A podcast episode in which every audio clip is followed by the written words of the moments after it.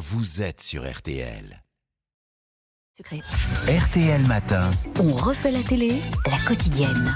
Alors, vous avez le droit d'annoncer, Isabelle euh, Morini-Bosque, un petit coup de cœur avant qu'on en vienne à votre gros coup de foudre. Deux coups de cœur. Si on ajoute l'arrivée aujourd'hui sur OCS de 7e ciel, 10 épisodes sur l'amour en maison de retraite. Ben oui, à 80 ans, le cœur peut encore battre la chamade et pas battre en retraite. Je signale aussi Balthazar, avec toujours sur TF1 Thomas Sisley, chouchou des téléspectatrices. Alors, faut, comme il y a plusieurs gens ce matin, je me concentrerai sur lui jeudi prochain, perdez rien pour attendre, parce qu'il y a beaucoup à dire et rien à redire sur cette cinquième et dernière saison, enfin redevenue solaire avec un Thomas Sisley toujours irréprochable, de face et de fesses. Bon, euh, j'adore cette expression de face et de fête. Euh, de fesses. Euh, vous vous êtes passionné, vous, pour l'affaire euh, Litvinenko euh, sur M6. Ah mais ça m'a captivé en quelques minutes. 4 fois 50 minutes justement, dense, intense, racontant cliniquement, simplement, sans fioriture, l'histoire vraie de Sacha Litvinenko, haut placé du FSB ex-KGB, écœuré par la corruption d'un État qui lui demande d'éliminer absolument tous les gêneurs.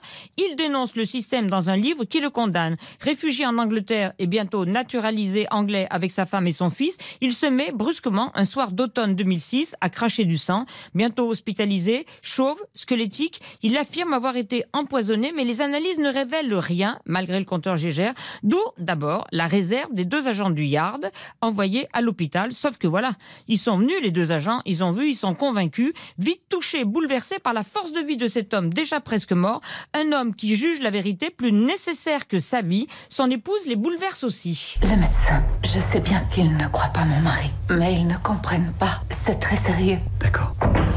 Monsieur Carter, je suis le capitaine Brent Hayat à Scotland Yard. Capitaine, je veux vous signaler un meurtre. Quel meurtre? Le mien.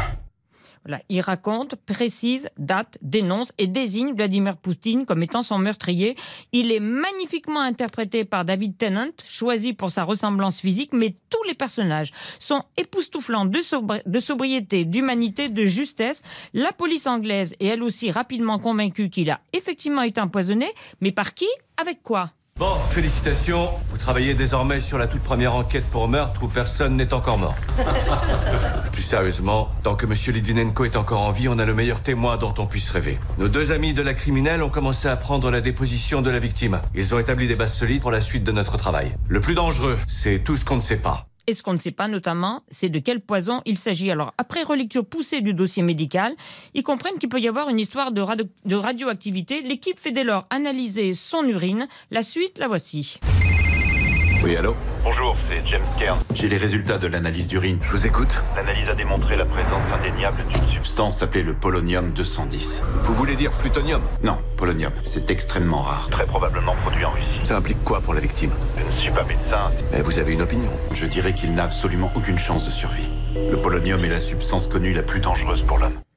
Et c'est peu dire les froids que ça dégage. Ça empoisonne évidemment, si j'ose dire, le climat au yard. La découverte du polonium 210 fait de cette affaire une priorité absolue. J'ai demandé une réunion d'urgence avec toutes les agences concernées. Oui, je vais installer une zone de test ici à Scotland Yard. Nick, de l'Agence de protection de la santé. Votre équipe et vous serez tous testés, comme absolument tout ce qui aurait pu être en contact direct avec la victime. Comment ça, absolument tout? Vous, vos cassettes, votre matériel d'enregistrement, vos vêtements, on va devoir tout scanner pour détecter des signes de radioactivité. Donc, si une personne contaminée nous a transmis un objet, cet objet pourrait lui aussi contenir des traces de... Polonium, tout à fait.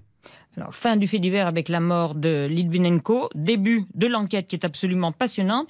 Et voici la déclaration que Litvinenko demande à un ami de lire juste après sa mort le 26 novembre 2006. 23 novembre. réussi à me réduire au silence, mais un concert de protestation venu du monde entier va résonner dans vos oreilles. Monsieur Poutine, que Dieu vous pardonne pour ce que vous avez fait, non seulement à moi, mais à notre Russie bien-aimée et à son peuple.